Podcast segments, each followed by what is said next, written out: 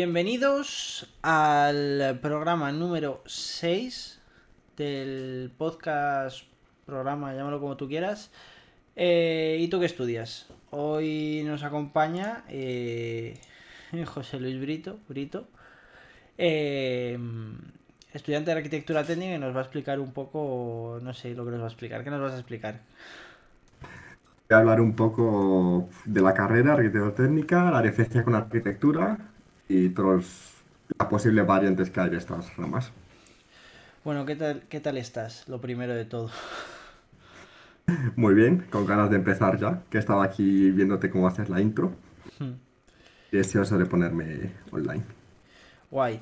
Vale, pues vamos a empezar, como siempre, eh, empezamos en el podcast eh, con la pregunta de quién eres y qué es lo que estudias. Vale, yo soy José Librito, como ya he dicho, estudio arquitectura técnica. Es una variable de arquitectura que muy poca gente conoce, en verdad. La gente habla de arquitectura general y se piensa que esa arquitectura solo hay una. Y yo estudio lo que es la técnica. Luego explicaremos un poco la diferencia con la superior y con interiores y con otras alternativas. Hay un montón de arquitecturas por lo que estás por lo que por lo que has explicado así de primeras, yo entiendo que hay un montón de arquitecturas diferentes y que son completamente diferentes.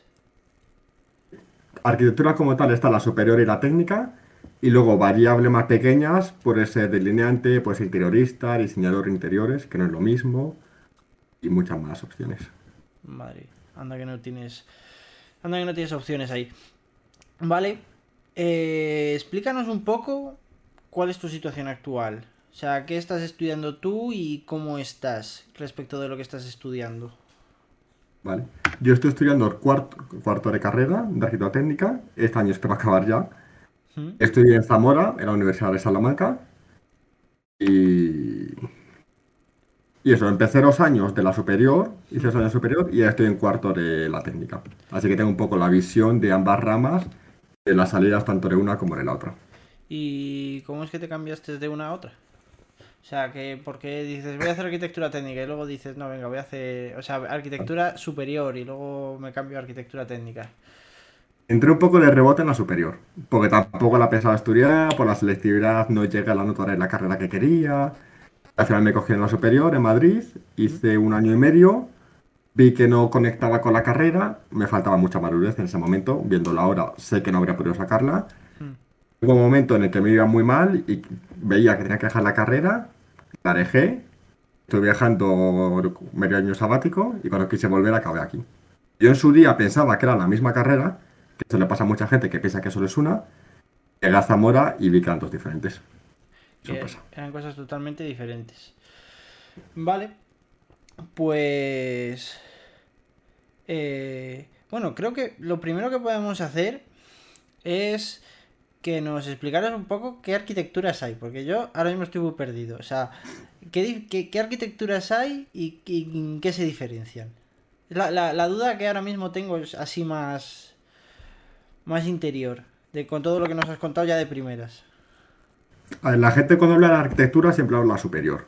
Cuando alguien dice soy arquitecto, es soy un arquitecto superior con un máster habilitante que te habilita para ser arquitecto.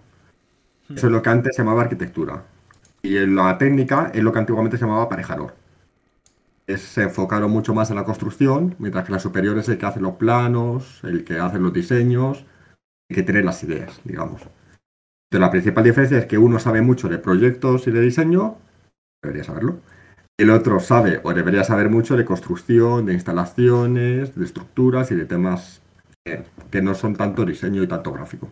Vale, o sea que el, el- el arquitecto técnico tiene más control sobre...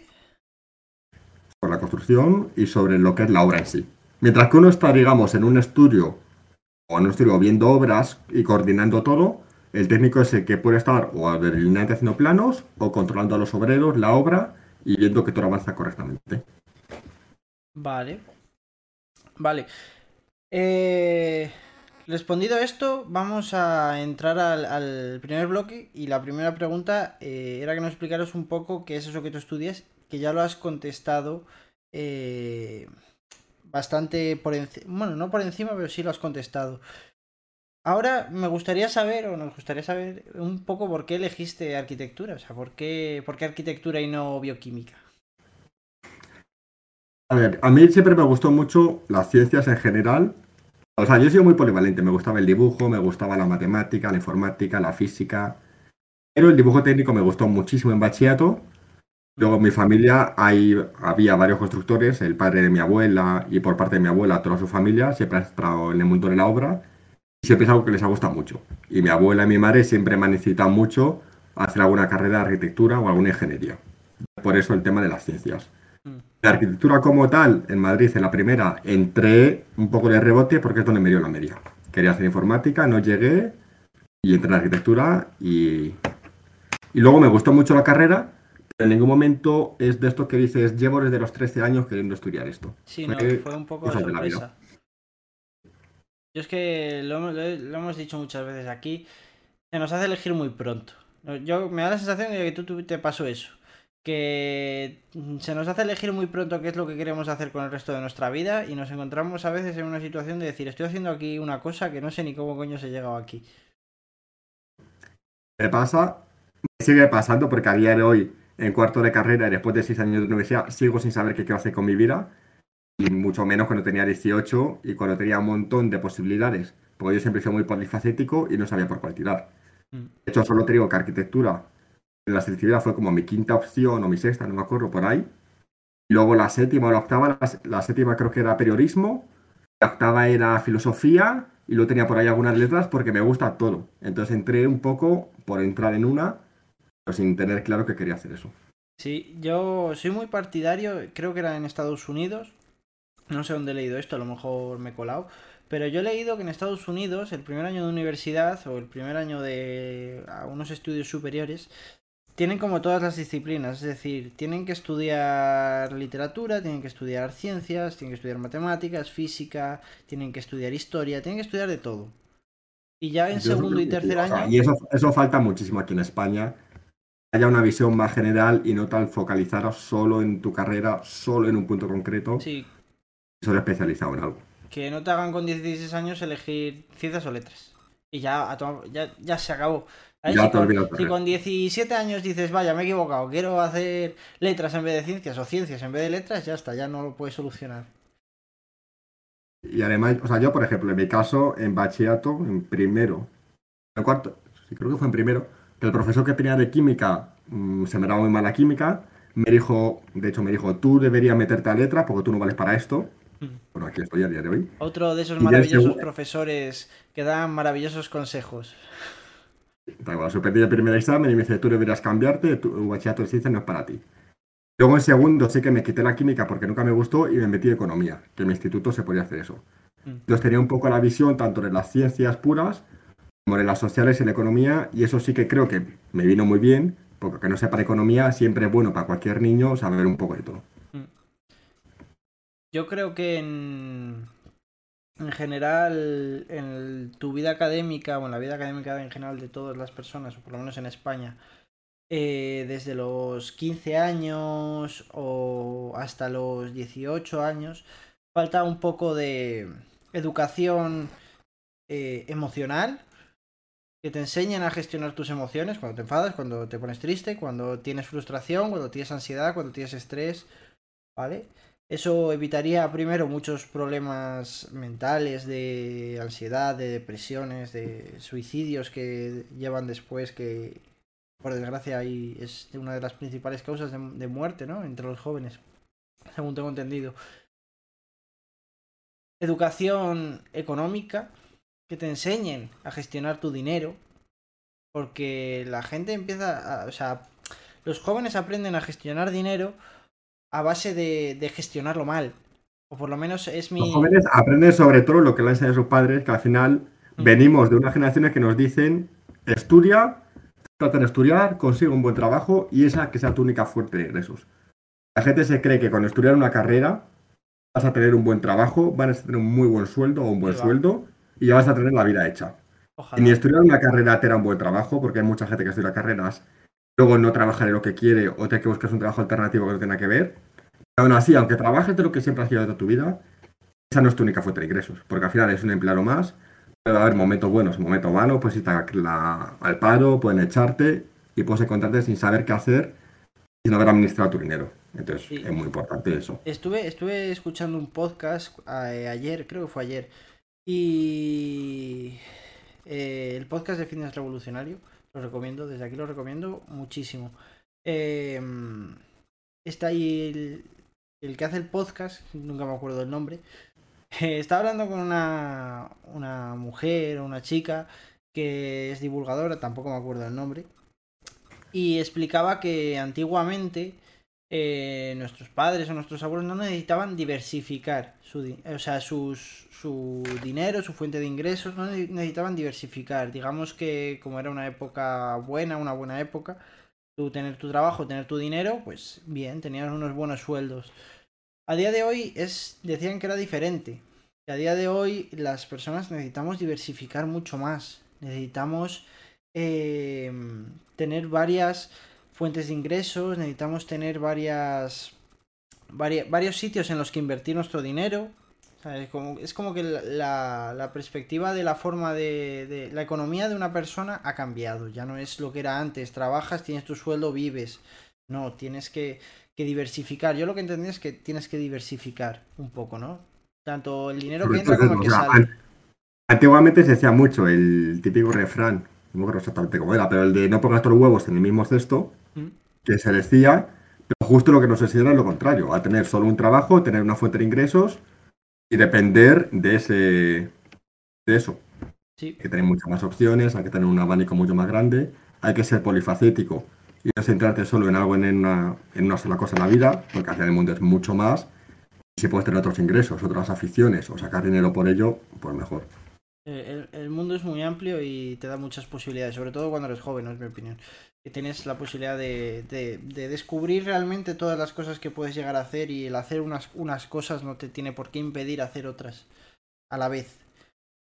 Vale, volviendo un poco a la carrera, eh, tu experiencia en bachiller no veo que no fue súper agradable. Creo que la experiencia de nadie en bachiller es excesivamente agradable. O sea, siempre lo, yo, lo, yo por al, al revés, o sea, tuve problemas, pero sí que fue bastante agradable. Tuve mis problemas de con las notas, alguna me costó más aprobarla, pero sí que no lo recuerdo como una mala época. A ver, yo tampoco lo recuerdo como una mala época, pero, pero sí que lo pienso en, en el sentido de que mm, académicamente no ha sido mi mejor época, pero no sé cómo explicarlo, realmente no sé cómo explicarlo.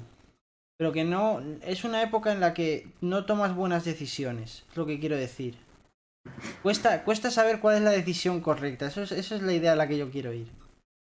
Eso sí, o sea, es un abanico de posibilidades enormes y te obligan o te incitan a centrarte solo en una de ellas. Llevas escuchando eh, la típica pregunta de tú qué quieres estudiar o tú por dónde vas por ciencias o por letras desde los 15 años, 16, Efectivamente. y tú te estás montando la película de qué quiero, qué quiero, qué quiero, y hay muchos niños que no tienen claro. Sí, y que... Hay mucha gente que con 15 o con 16 años que se acaba la ESO no sabe si quiere ciencias o letras y que siempre dice, pues métete a ciencias para no cerrarte puertas, pero igual eso no le gusta. Claro. Te están incitando o te están animando a ir por un camino que no sé qué tú quieres. Mismamente en la típica pelea con las FPs, de la FP es un nivel inferior al bachillerato, Sí. igual a ti te es la gusta salida, eso. es la salida que quieres coger, que tienes que coger si no quieres estudiar.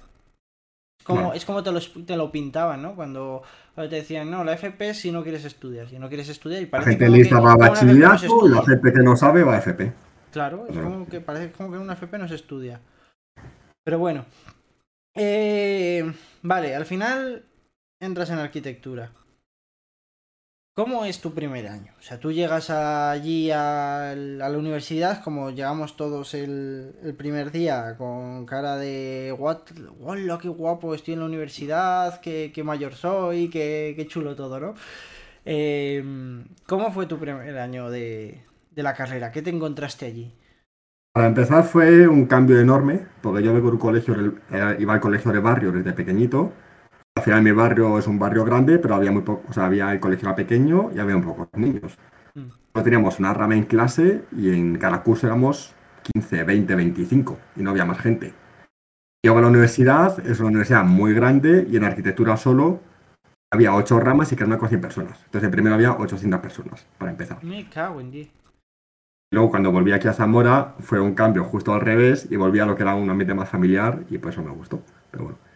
Llego allí a la universidad, veo que son 800 en primero, mm, hay muchísima gente, los profesores son como seres muy lejanos que entran, dan su clase y se van, no tienen esa cercanía con el estudiante. Veo que esto es como mucho más impersonal.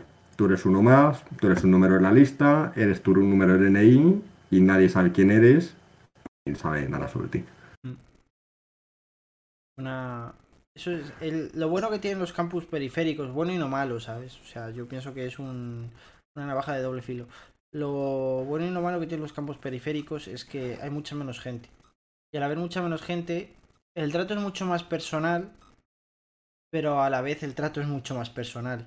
Es decir, tú en una universidad grande te puedes tomar la libertad de no ir a clase o tomarte la carrera de una determinada manera o lo que sea, porque eres un número más y el profesor no sabe quién eres.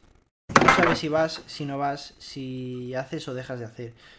Pero en un campus pequeño no, en un campus pequeño el profesor sabe quién eres y sabe si vas a clase o si no vas a clase. Entonces, bueno, yo creo que es una navaja de doble filo. La pregunta sería, ¿tú esperabas encontrarte lo que te encontraste? ¿O te sorprendió o dijiste, Uf, porque a mí, por ejemplo, sí que me sorprendió. Yo eso que dices tú de ser un número más, a mí me sorprendió. A mí nadie me había explicado cómo era la universidad, entonces yo llegué allí a un sitio, el que era una persona que no me conocía a nadie, que yo no conocía a nadie, que puedes ir a clase o puedes no ir a clase y no pasa nada. O sea, es, el mundo sigue igual. Y a mí eso me chocó un poco. No sé cómo fue tu experiencia en ese sentido. En ese sentido, sí, ya digo que fue un cambio grande, porque venía de un colegio muy pequeñito pasé a lo más grande casi que hay en España, que era la Universidad Politécnica de Madrid, que es donde había muchísimos alumnos y no importaba nada a nadie. Con gente de clase también, en el tema de amistades. Porque al final en el barrio tenía mis amigos de toda la vida, llego allí, no conoces a nadie, como todo el mundo en primero, luego estás en clase con, con 80 personas más o con 100 personas más. Al final un día te sientas con unos, otro día te sientas con otros y me costó mucho más hacer amistades en ese sentido. Y luego en el tema académico sí que lo noté, porque yo en bachillerato y en ESO sacaba buenas notas en las de ciencias, mate siempre me ha gustado, física también, dibujo también. Llego allí y dibujo se me da mal. Tengo una de dibujo artístico, que no había hecho dibujo artístico en mi vida, porque, porque nunca he dibujado y siempre pensé que dibujaba mal. Mates la suspendí y le saqué muy mala nota cuando se supone que era mi fuerte. Y veo que hay mucho. O sea, veo que es como otro mundo y que no estaba preparado para, para ese tipo de asignaturas y para esa vida, digamos. Es un poco el instituto que no te prepara suficientemente bien para, para ese mundo, yo creo. Yo, por ejemplo, con matemáticas fui con muy, muy, muy mala base a la universidad y, claro, una carrera de ciencias con, con una muy mala base de matemáticas. Si ya es duro con muchos conocimientos de matemáticas, pues si vas sin ninguna base es que es imposible. O sea, te ves como, como caer en un abismo, ¿no? O sea, no sabes cómo parar o no sabes qué hacer. Pero bueno, eh, vamos a entrar un poco en lo que es arquitectura técnica, ¿vale? Vamos a entrar en el bloque 2, vamos a empezar a, desgajar un poco lo que es la carrera. Entonces, lo primero de todo, ¿podrías hacernos una descripción de la carrera, de cómo son las clases, de las prácticas que tienes, de cómo son los años? Supongo que será cuatro años, como todas las carreras. Sí, y bueno, primero, primero esto. Primero vamos a hablar de cómo es la carrera, cómo son las clases, cómo son las prácticas, si hay mucha diferencia de los primeros años a los últimos. Lo primero, a diferencia de lo que decíamos antes, de la superior a la técnica, el cambio fundamental y algo en lo que esta carrera se centra o intenta centrarse mucho es el tema de la construcción. Aquí hay cuatro, eh, construcción 1, 2, 3 y 4. Lo ves todos los años de alguna asignatura de construcción. Y luego asignaturas de dibujo que son dibujar detalles constructivos esas asignaturas de mediciones que es medir detalles constructivos y al final la construcción es lo más importante. La carrera se centra mucho en eso.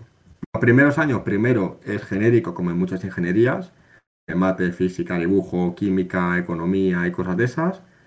En segundo empiezas un poco a especializarte con legislación, gestión de la calidad, alguna asignatura como más concreta.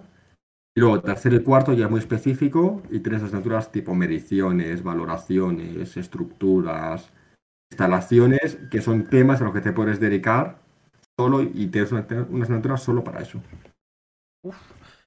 Eh, ¿Vosotros tenéis el código, tenéis que estudiar el código técnico de edificación? ¿Entero? No.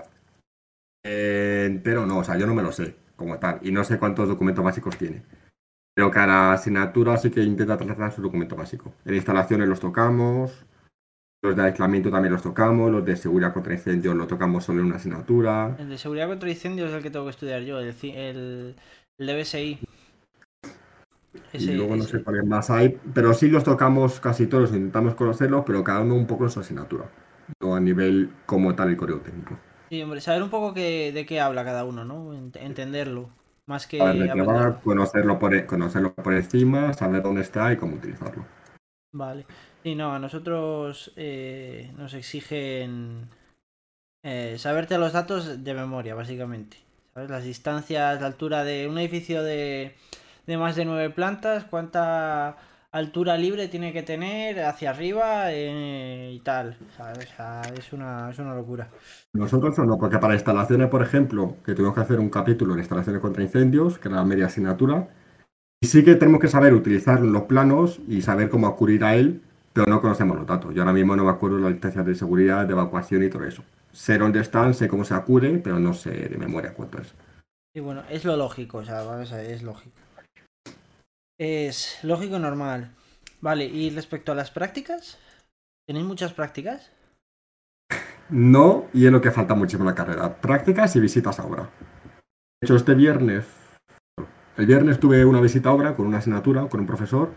Estuvimos viéndola con el arquitecto técnico que estaba en la obra y nos explicó que para él la carrera, con su experiencia laboral y lo que ha visto, que la carrera debía centrarse e ir todas las semanas a ver una obra todas las semanas o cada dos semanas porque es lo más importante y es donde más aprende. Y nosotros vamos a una obra una vez al año y da gracias.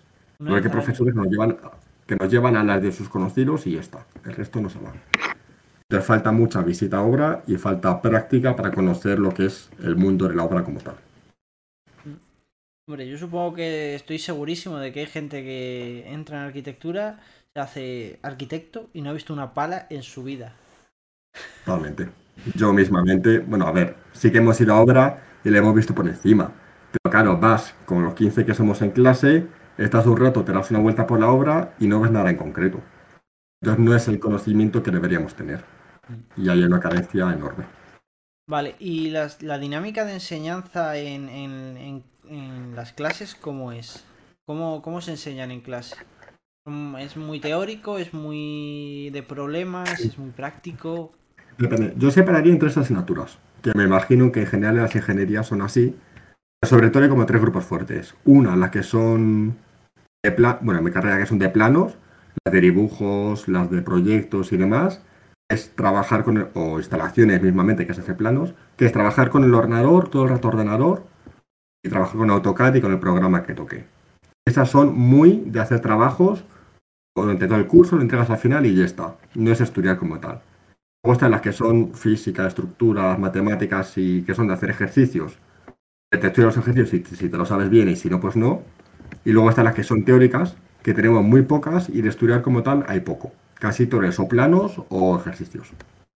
En ese sentido, a mí que nunca me ha gustado mucho estudiar de memorizar, que lo veo absurdo, me ha gustado la carrera. No, sí, tiene sentido, tiene sentido que no tengáis que memorizar cosas cuando realmente el trabajo que vais a hacer después es, es más más práctico y más de estar encima de algo, ¿no? Vale, el plan de estudios, Bolonia, cuatro años. Eh, de lo que dice el plan de estudios a cómo está llevado a cabo, ¿qué tal es? Mm, en la teoría, bien. O sea, las asignaturas se corresponden y tienen sentido. Y quitando alguna optativa que yo metería por temas nuevos que hay en el siglo XXI, tipo sostenibilidad, residuos, agentes químicos, radiaciones y demás, que eso no se trata y no se cuida porque se centra mucho en la construcción clásica, digamos. Quitando eso, sí que hay asignaturas que nos tratan tanto los temas posibles y sí que está muy enfocado y muy bien hecho lo que es la asignatura. Lo que falla es lo típico, los profesores. Si es una buena asignatura, en teoría, interesante y necesaria, y el profesor no es bueno, pues no te sirve nada. Y bueno, eso pasa siempre. Pero. Siempre, siempre hay buenos y malos profesores, es, es lo que hay. Eh, si te toca una asignatura que es interesante, pues mala suerte. Eh, vale. ¿Qué tipo de estudiantes estudian arquitectura? ¿Cómo es el estudiante de arquitectura? sea, te tienen que gustar los edificios. O sea, te tienen que gustar el construir cosas, los Lego. te, tiene, te tiene que gustar un poquito ese tipo de cosas, ¿no? Si hablamos de arquitectura como arquitecto superior, sí. O sea, porque al final el arquitecto superior tiene que ser un poco más tirando bellas artes, artista loco, incomprendido, con ideas extrañas en la cabeza Sí. para, hacer- para Dalí hacer y esta, figuras. esta gente, ¿no? O ese Calatrava o ese tipo de gente, ¿no? Atrapa, por ejemplo, es un ejemplo que te hace figuras muy extrañas que nadie entiende, con curvas y con cosas así. Mm. Arquitecto normal tira más a eso. Arquitecto técnico, en muchos casos, suele ser hijos de constructores, o sea, que su padre o su familia o su alguien conocido puede tener una inmobiliaria, una empresa de construcción, un, ti- un despacho de arquitectura o lo que sea, y hay mucha gente que se mete en la carrera por eso. Que el familiar o el amigo o el alguien del pueblo tiene la empresa, se mete, la empresa de construcción se mete aquí y no sale como constructor, sino como aparejador, que es un nivel más alto, digamos. Sí, es Y otro, otro nivel. Igual la mitad de la carrera está aquí por eso. La otra mitad es o gente que se pensaba que esto es la arquitectura normal, Sí. Eso habrá mu- muchísima gente, ¿no? Que hay mucha gente y yo soy uno de ellos, por ejemplo. Y si no, pues gente que le ha gustado de siempre la arquitectura igual, no le llegaba a la media para la superior y se ha metido la técnica. O gente que viene de módulos, de delineante, de- no me lo sé, pero vamos, que viene de módulos y se mete aquí por sacarse la carrera. Y por tener también una carrera aparte. Por tener un grado y continuar con sus estudios, ¿no? Sí. ¿Qué FPs puedes hacer? No tienes ni idea, ¿no? ¿O no sabes? ¿O qué FPs De podrías no hacer para, para entrar a arquitectura? Mm, No me sé exactamente, pero sé que es la de delineante es muy típica y aquí en Zamora la hay y mucha gente viene por esa. ¿Mm? Luego también alguna de interiores y de esos temas, aunque aquí no se usa mucho, no se trata el tema de interiores. Tema de instalaciones, sí que es- creo que hay una que está especializada en instalaciones o algo así, y hay gente que viene por eso, para estructuras. Y delineante Temas que... como secundarios que vemos nosotros, Mm. porque ellos se especializan, hablan solo de eso en la FP. ¿El el delineante qué hace? ¿De qué se encarga? El delineante clásico se hace los planos. O sea, antiguamente que no había ni AutoCAD ni nada y que se dibujaba a mano, el arquitecto tenía una idea muy bonita, te hacía croquis, te hacía ideas y luego en el estudio, hay fotos por ahí clásicas antiguas de los años 50, que hay un estudio de arquitectura con 50 mesas, 50 personas con la típica mesa inclinada del arquitecto, Mm. haciendo planos a mano. El delineante clásico es eso, es el que hace los planos de que tiene el arquitecto con las ideas. El actual, personalmente no sé muy bien cómo es la FP, no sé cómo es el grado, pero no le veo mucho sentido porque es usar AutoCAD, que es lo que usamos nosotros, es lo que usa cualquier ingeniero. En un estudio, yo hice las prácticas y sí que estuve delineante, digamos, el arquitecto te da unos bocetos, unas ideas y yo lo pasaba a AutoCAD, pero tampoco sé muy bien cuál la diferencia y cuál es la especialidad de... No, pero más o menos ha quedado, ha quedado claro, ha quedado bastante claro. Vale, vamos a entrar en el bloque 3, vamos a entrar un poco en, en cómo es eh, la carrera a nivel. a otro nivel. eh, a nivel un poco más pragmático, vamos a decir. Eh, y lo primero, la, la primera pregunta de todas es: ¿cuánto se tarda en acabar? Arquitectura. Supongo que será diferente a arquitectura técnica a arquitectura superior y que a lo mejor arquitectura superior se tarda un poco más. A ver, la superior más. De hecho, yo estuve, lo que te digo, un año y medio y me saqué igual asignaturas en total, cuando debería haber sacado 20. Superior hay mucha gente que le cuesta 7 años fácil. La técnica en 4 se puede sacar. Hay mucha gente que lo saca en 4. Luego hay otro que, eh, lo sacan en 5, pero más de 5 si no estás trabajando, no. O sea, en 4 o 4 y medio lo tienes, normalmente. No sé qué sea, que luego también hay mucha gente que se mete en esta carrera, el perfil que preguntabas antes, que tiene un módulo desde hace 20 años y lleva 20 años trabajando, que trabaja de bombero, por ejemplo, o cualquier cosa y que quiere sacarse una carrera o empezó los estudios y quiere acabarlos. En su día, antes de la crisis, hubo mucha gente que empezó esta carrera, encontró trabajo, creo que el trabajo ganaba mucho dinero y no le hacía falta acabar la carrera y siguió trabajando, ahora se ha visto sin trabajo y se meten. Hay gente que está con media carrera empezar hace 20 años y ahora está acabando. No, tarda mucho porque está todo. trabajando. Sí. Y el resto en cuatro años o cinco no la tienes. Mm, interesante. Es curioso que el- las vueltas que da la vida, que la gente la empieza y luego la, la tiene que retomar por circunstancias de la vida. ¿Qué dirías que es lo más complicado que tiene la carrera y qué dirías que es lo más sencillo? Lo más complicado a lo mejor podría ser eh, ciertos Mm. planos o hacer ciertas asignaturas que son de ciertas cosas. A mi gusto, a mi gusto que igual es muy personal las de estudiar, porque a mí estudiar de memoria nunca me ha gustado y las que son de le- legislación, que tenemos varias, de leyes, de urbanismo, que también es estudiar mucho y esas historias, son las que peor se me dan, las que veo más difíciles.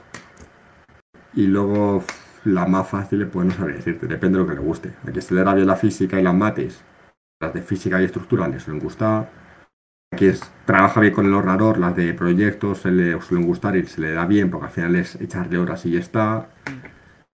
Y no sé, depende mucho del perfil que seas.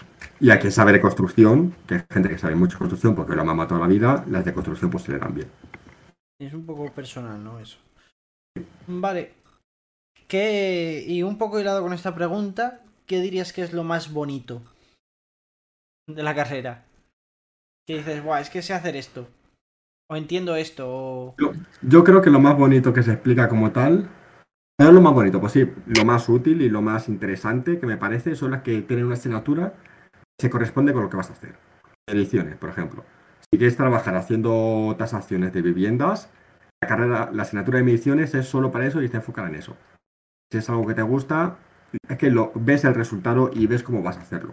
Ah, Hay ¿podéis, otras que son podéis más hacer teóricas. tasaciones? De hecho, somos los únicos que hacemos tasaciones. Un arquitecto no puede, creo. Ah, qué interesante. Eso no, tenía ni idea y me parece una cosa súper curiosa y súper interesante. Mm, vale. Eh, teniendo un poco planteada cómo es el formato de la carrera, qué es lo que se hace y cómo funciona, eh, ¿cuánto hace falta estudiar eh, en la carrera para llevarla bien? Siempre diferenciamos entre ser constante y hacer cosas al día o, eh, ¿cómo se dice? O pegarte al atracón. Por dejarlo para época de exámenes. Claro.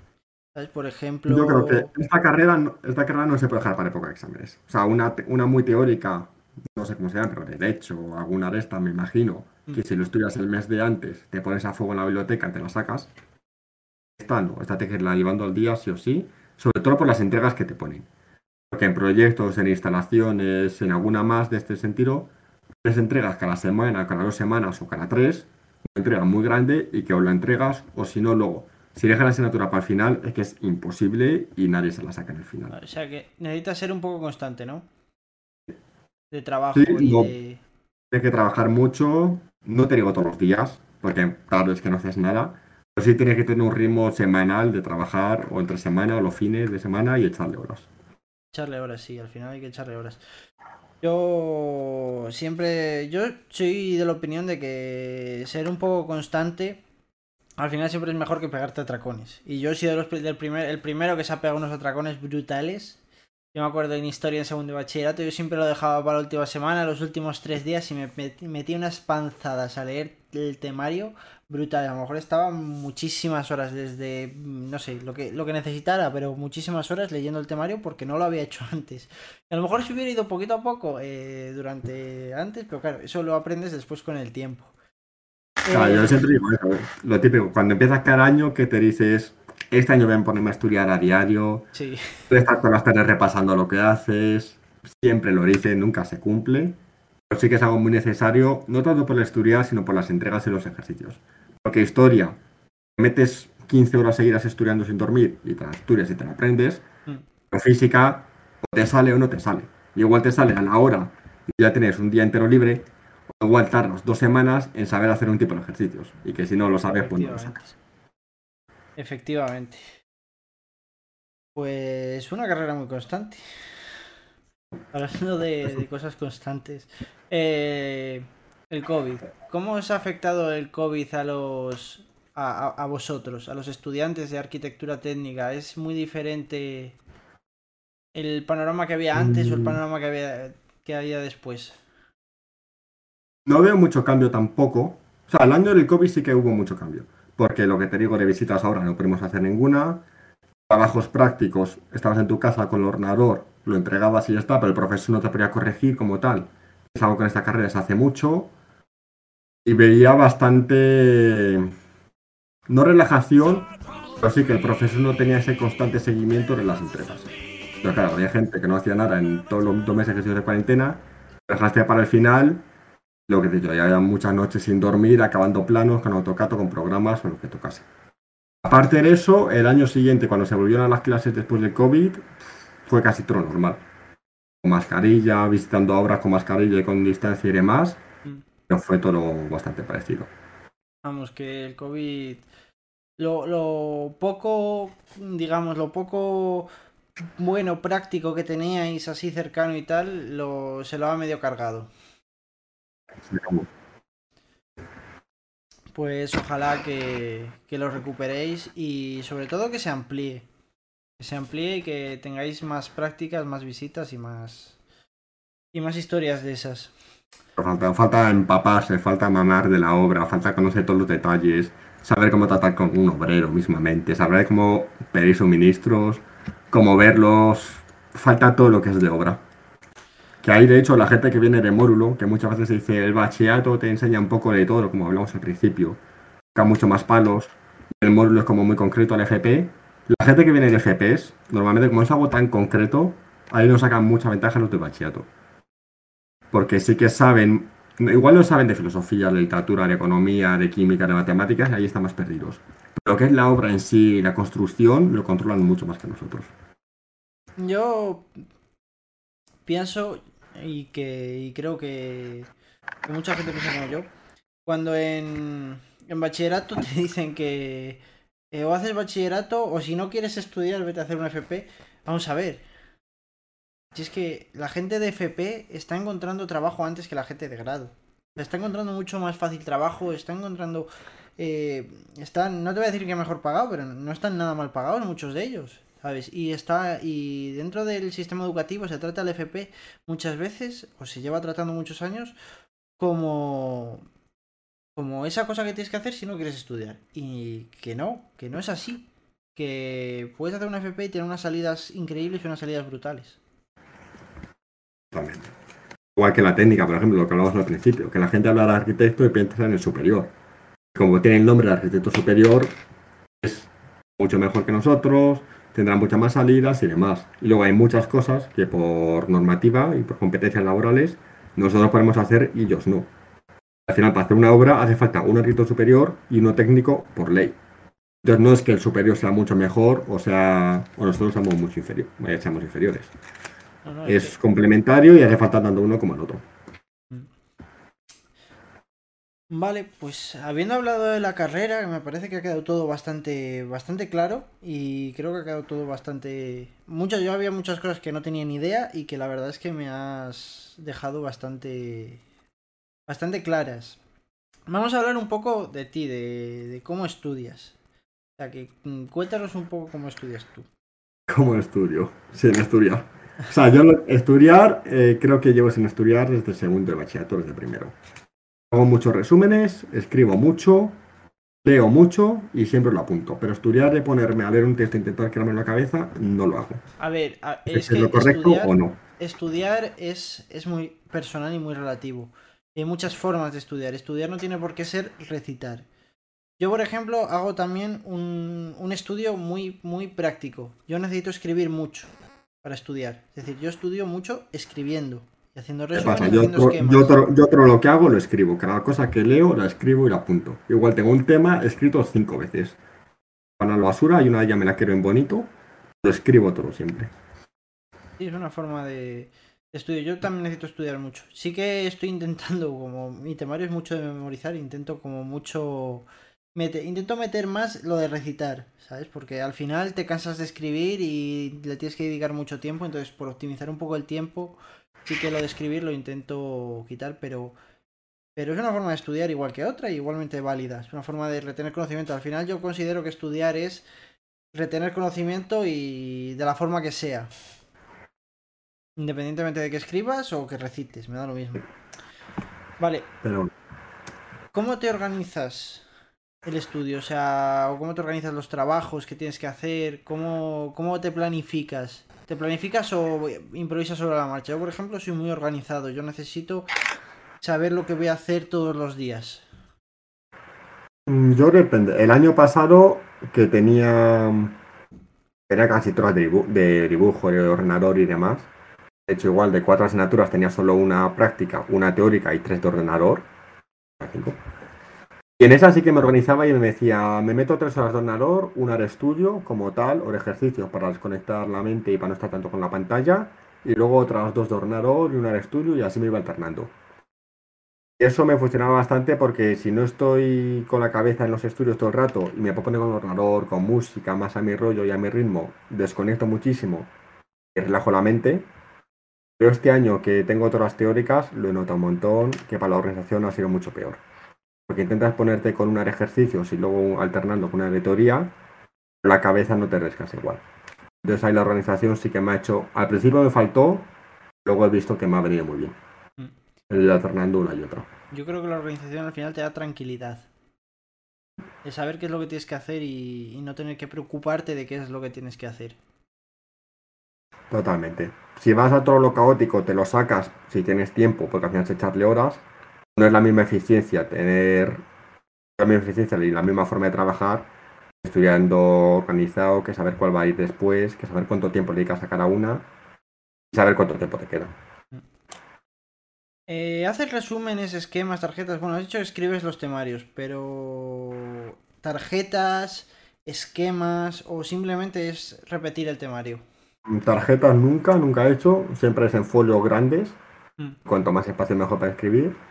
Y esquemas o escribir como tal depende de la asignatura. Escribo mucho, eh, o sea, me escribo mucho, me escribo el papel entero, quiero decir, no es que ponga palabras concretas y ya está. Intento, lo mismo que contaría con mis palabras, lo voy contando en texto, siempre con mis palabras, eso sí que lo veo importante. Porque hay gente que intenta aprenderse un temario como tal o una lección como tal de cabeza. Y yo eso, a mi parecer, lo veo, no lo veo posible. Porque prefiero entenderlo y prefiero saber de qué va. Prefiero interiorizarlo antes que aprenderlo, soltarlo, vomitarlo y olvidarme. Pero. Bueno, eso. Y aplicas técnicas de estudio o no te no conscientemente, porque mucha gente le pasa a mucha gente que aplica técnicas de estudio sin, sin saber que está aplicando técnicas de estudio. Técnicas de estudio podríamos definirlo como todo aquello que tú haces em, truco, vamos a llamarlo truco, todo, todo aquel truco que tú utilizas para retener información, ya sea usar la primera letra de cada palabra, eh, transformar letras a números, que a lo mejor es un poco más complejo, pero en general cualquier técnica de estudio que tú dices, o sea, montarte una historieta, ¿aplicas alguna técnica de estudio o no? Yo pensaba que no. O sea, yo al principio cuando, cuando escuchaba técnicas de estudio creía que era o reglas mnemotécnicas o subrayarlo todo por colorines y organizarlo de X forma que tú te enteres o cosas de esas. Viendo tus otras entrevistas, sí que he visto que hay mucha gente, cada uno con su método, y que en verdad las técnicas de estudio son mucho más amplias, Mm. uno tiene las suyas. Y no como tal sabré decirte una concreta, pero sí creo que sí creo que tengo mis normas y mis seguimientos para poder entender una asignatura.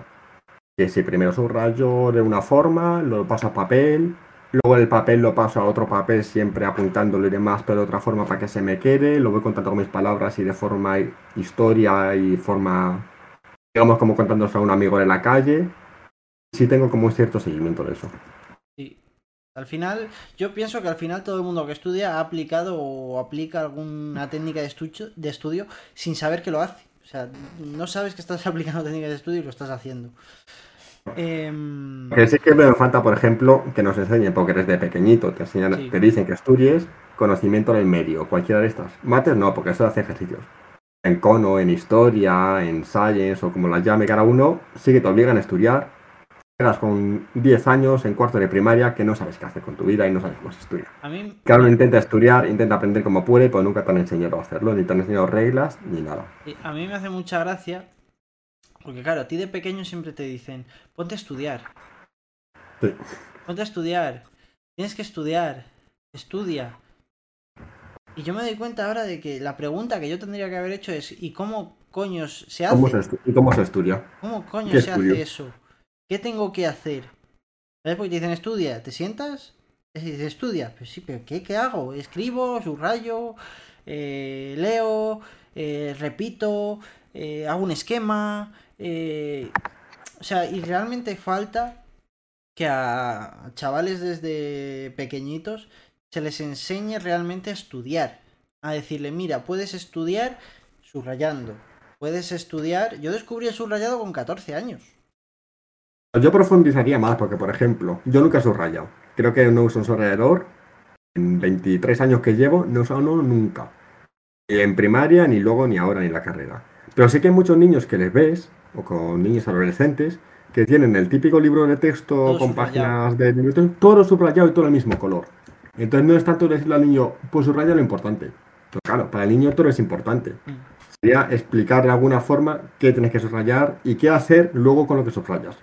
Porque si subrayas todo, no te sirve para nada. Tienes que saber qué hacer con eso. Te tienen, te tienen que enseñar a estudiar.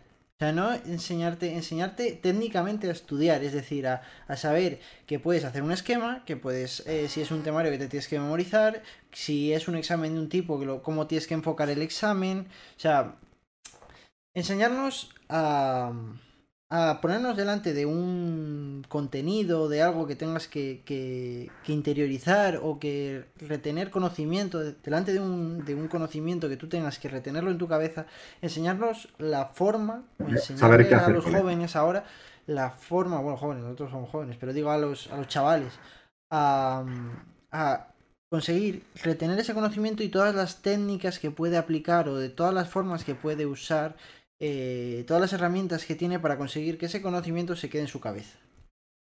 Luego, aún así, huir del típico memorizar, vomitar y olvidarte. Sí, sí. Que yo eso no lo he hecho nunca. De hecho, a mí, por ejemplo, la filosofía, en su día en bachillerato, la filosofía me encantaba, la literatura y la historia me encantaban, porque, y nunca lo he estudiado para memorizar y soltarlo y ya está. O sea, yo intentaba entenderlo. Intentaba entender la época histórica, el contexto filosófico, social, literario y lo que sea, y entenderlo y saber contárselo a un amigo en el parque con mis palabras. Efectivamente. Eso es lo que falta mucho. No aprenderte, pues el Quijote se escribió en el año 1500 tanto, escrito por no sé quién, tal, tal, tal, tal, y lo vomitas y está, y no sabes qué estás diciendo.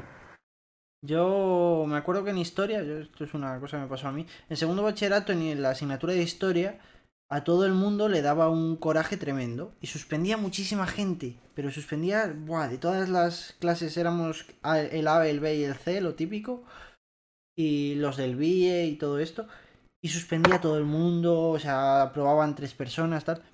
Tío, yo estudiando tres días antes, te lo juro, esto totalmente inconsciente y sin saber lo que estaba haciendo, pero yo estudiaba tres o cuatro o cinco días antes, y era muy tocho, y sacaba seises, siete, o sea, sacaba muy buenas notas, y yo le decía a la gente, tío, si no es tan difícil, ¿sabes? Pero porque yo, Me pasaba, pero porque, claro, vas a entenderlo. Claro. No vas a estudiarlo e intentar saberte todo de memoria, todas las fechas, contextos históricos Claro. y todo, porque eso no se puede. yo, yo me acuerdo que cogía el temario y decía, a ver, ¿dónde empieza esta historia? Pues yo me lo cogía como si fuera un libro, una novela, ¿sabes? Que tú te lees Tú te lees el.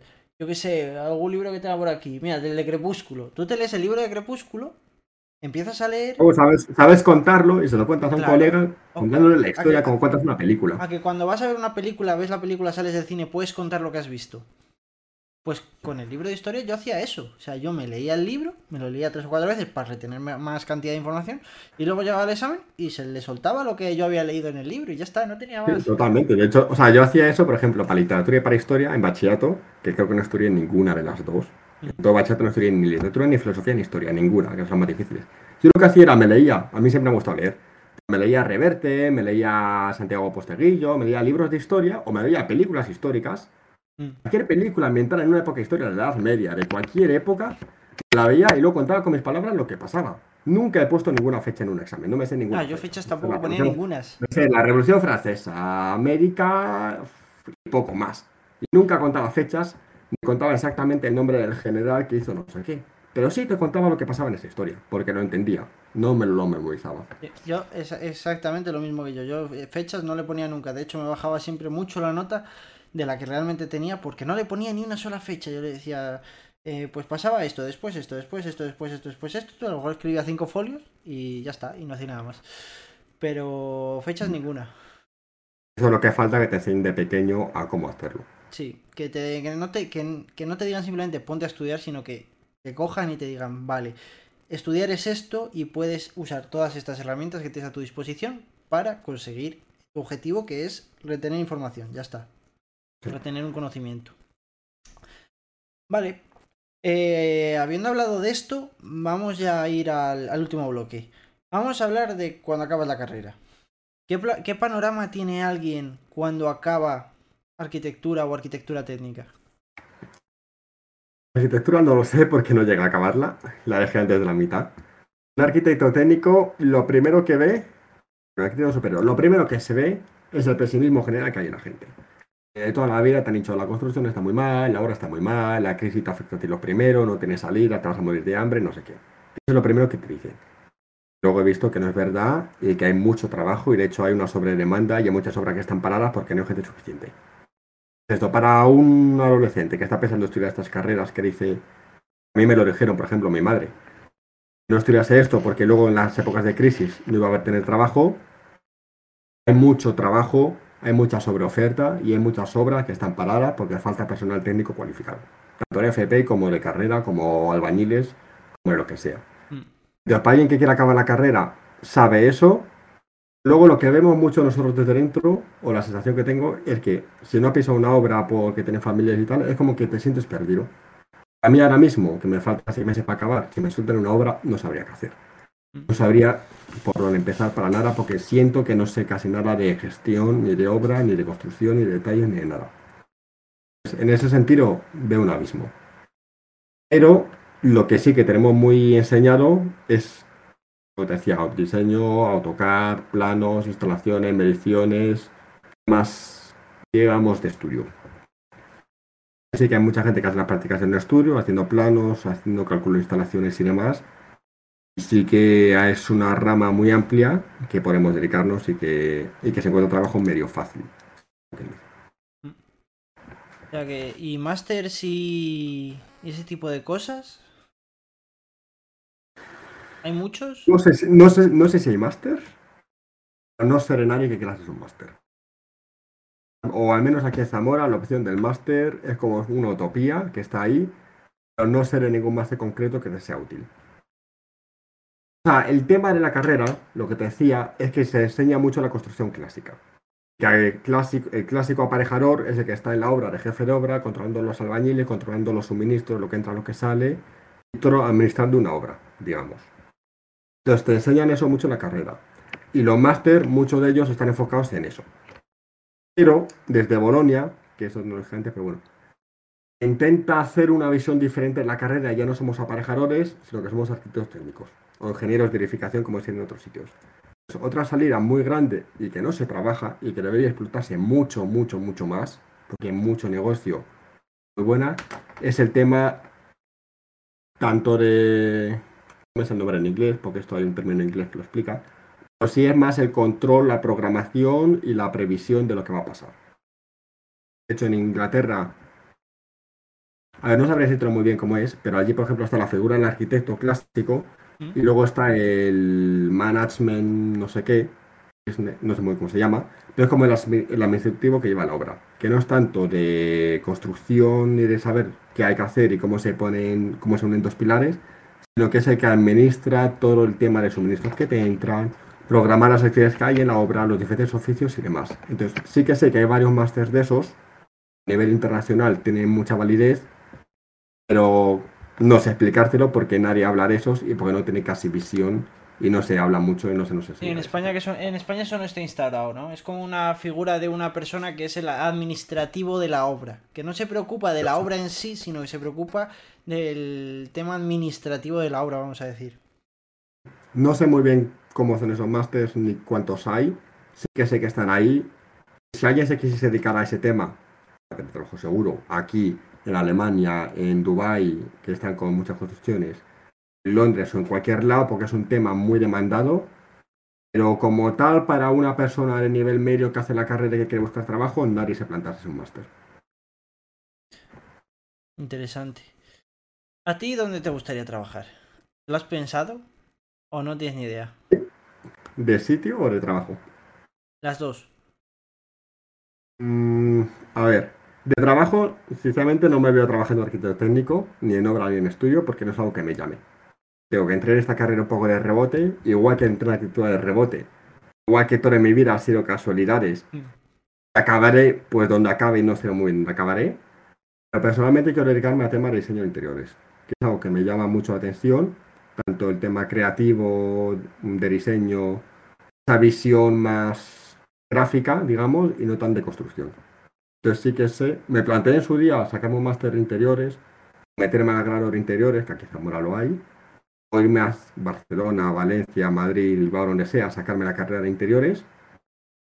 Lo, no creo que lo haga, pero sí quiero dedicarme a, a hacer renders, a hacer diseños 3D, a hacer infografías. Muy interesante eso, ¿eh? A mí eh, un tema, es un tema muy chulo y muy interesante. Y muy artístico, muy artístico. Y parece mentira que dices, vale, he hecho una carrera de ciencias, todo ciencias, todo tal, y acabas haciendo algo que es muy artístico. O sea, te decir, eh, sistema educativo. esa visión igual la tengo un poco por cuando estuve en arquitectura.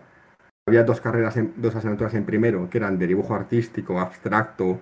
Lo típico que te imaginas de bellas artes, de figuras abstractas, dejarte llevar, volar con la música y estas historias. Se me dieron muy mal, de hecho, había pintado en mi vida y yo no sabía que sabía dibujar. Nunca, en plan, no sabía cómo se hacía. Se me dio muy mal, la suspendí las dos y las recuperé después, pues la suspendí. Luego fue venirme aquí a Zamora, estudiar esta que es muy técnica y muy constructiva. Descubrí que me gustaba lo otro, pero con el tiempo, poco a poco, viendo vídeos en YouTube, practicando por mi cuenta y demás, he visto que lo mío es el diseño y dedicarme tanto a, bueno, a esos temas. Mm, muy interesante. Em, vamos a hablar de Panoja. ¿Cuánto puede llegar a cobrar alguien que estudia lo que estás tú estudiando? O sea, dices, el mejor curro que pueda haber y el que más dinero puedes ganar, y luego lo normal y lo habitual, vamos a decir. Depende mucho si trabajas como autónomo, si trabajas en una empresa y depende qué tipo de empresa el trabajo típico, ya te digo, la pareja los clásicos suele ser un autónomo. tiene su propio, no su despacho, porque muchas veces la tiene en casa y tampoco tiene despacho como tal, pero que tiene, tiene varias obras asignadas, está controlando varias obras, tiene contacto con arquitectos que le dan sus obras y cobra un porcentaje de cada obra.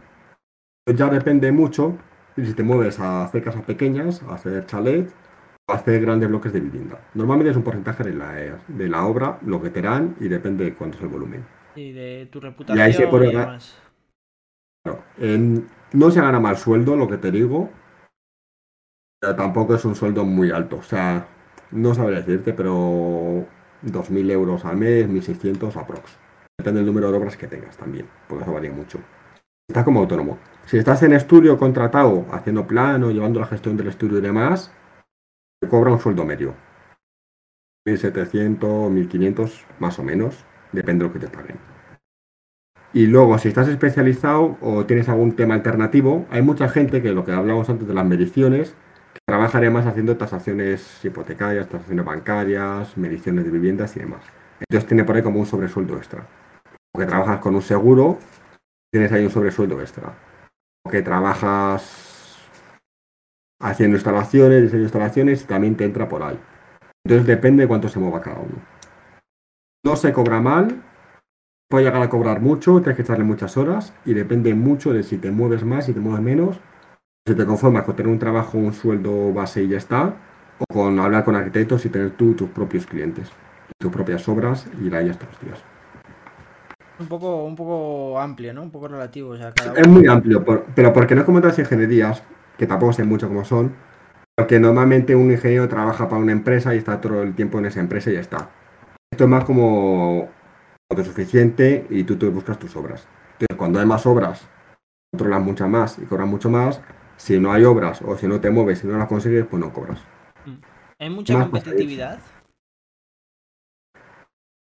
Hay mucha competitividad, sí, porque claro, al final para cada obra solo puede haber un jefe de obra pero también hay mucha hermandad y mucha ayuda entre unos y otros.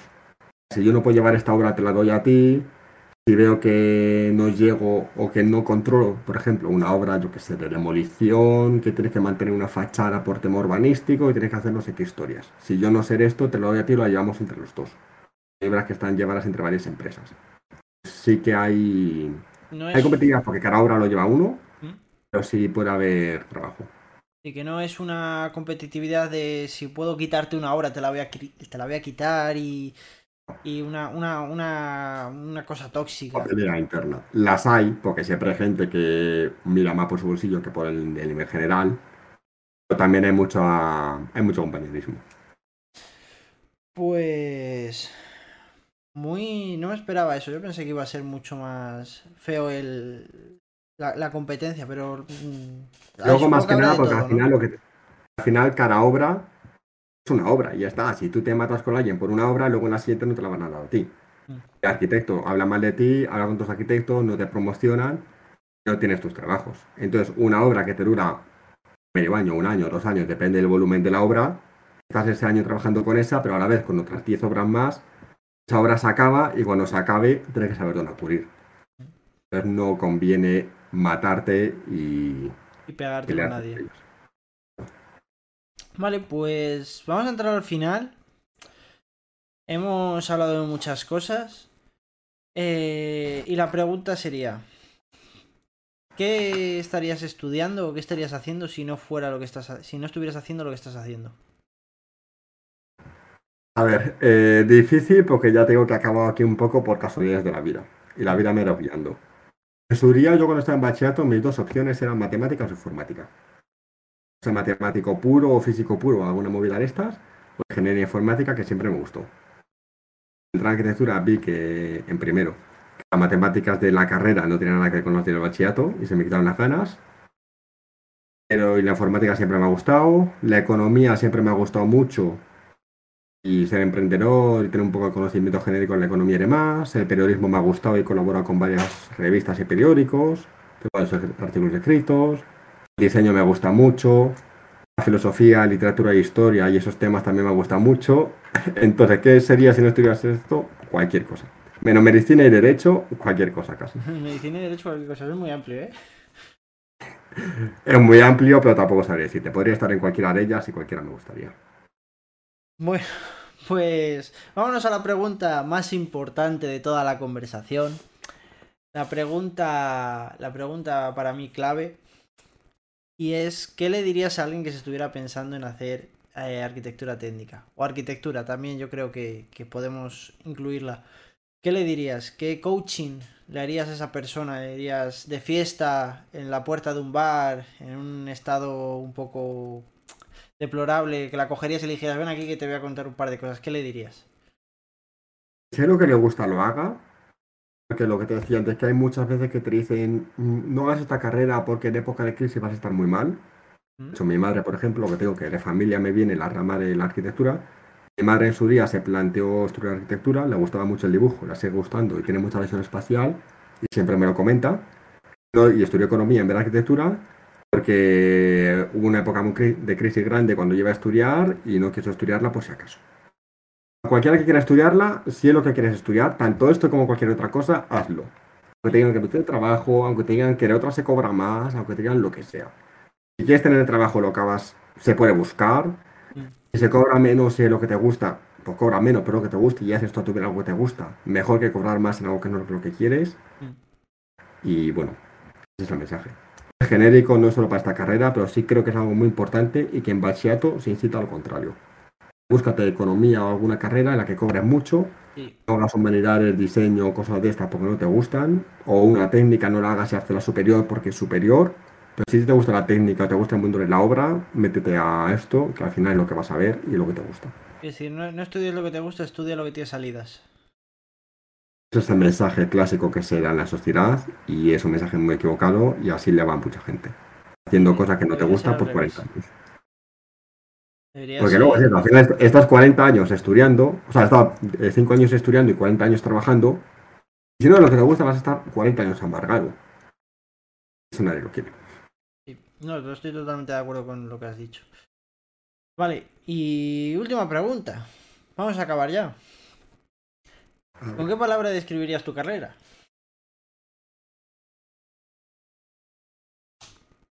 ¿Con qué palabra describiría mi carrera? La básica sería construcción. Construcción. O sea, la palabra clave, tanto lo que se enseña como lo que se hace, como lo que debería saber, es construcción. Otra palabra que tendría que decir es alternativas. Es una carrera muy amplia que aunque el aparejador clásico está en la obra, como hemos dicho, hay muchas más salidas, que muchas las sabemos, lo que estamos estudiando, y muchas no lo sabes. Luego descubres que puedes hacerlo, tocan muchos palos, y si no te gusta uno, puedes tirar por el otro fácil. Porque tiene competencias y conocimientos para ello. Pues... Muy curioso. Eh, pues por mi parte yo creo que ya estaría. No sé si hay alguna cosa que quieras compartir que no hayas compartido ya. Pero vamos, yo creo que nos has dado un punto de vista de lo que es la arquitectura que yo desde luego no tenía y que seguro mucha gente que nos ha visto o nos está viendo no tenía tampoco.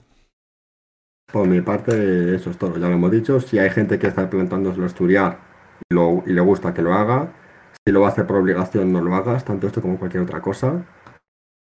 Y. Y poco más. Y muchas gracias por la entrevista y hasta me ha gustado.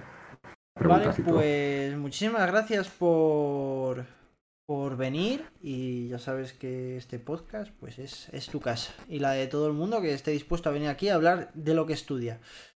Así que muchas gracias.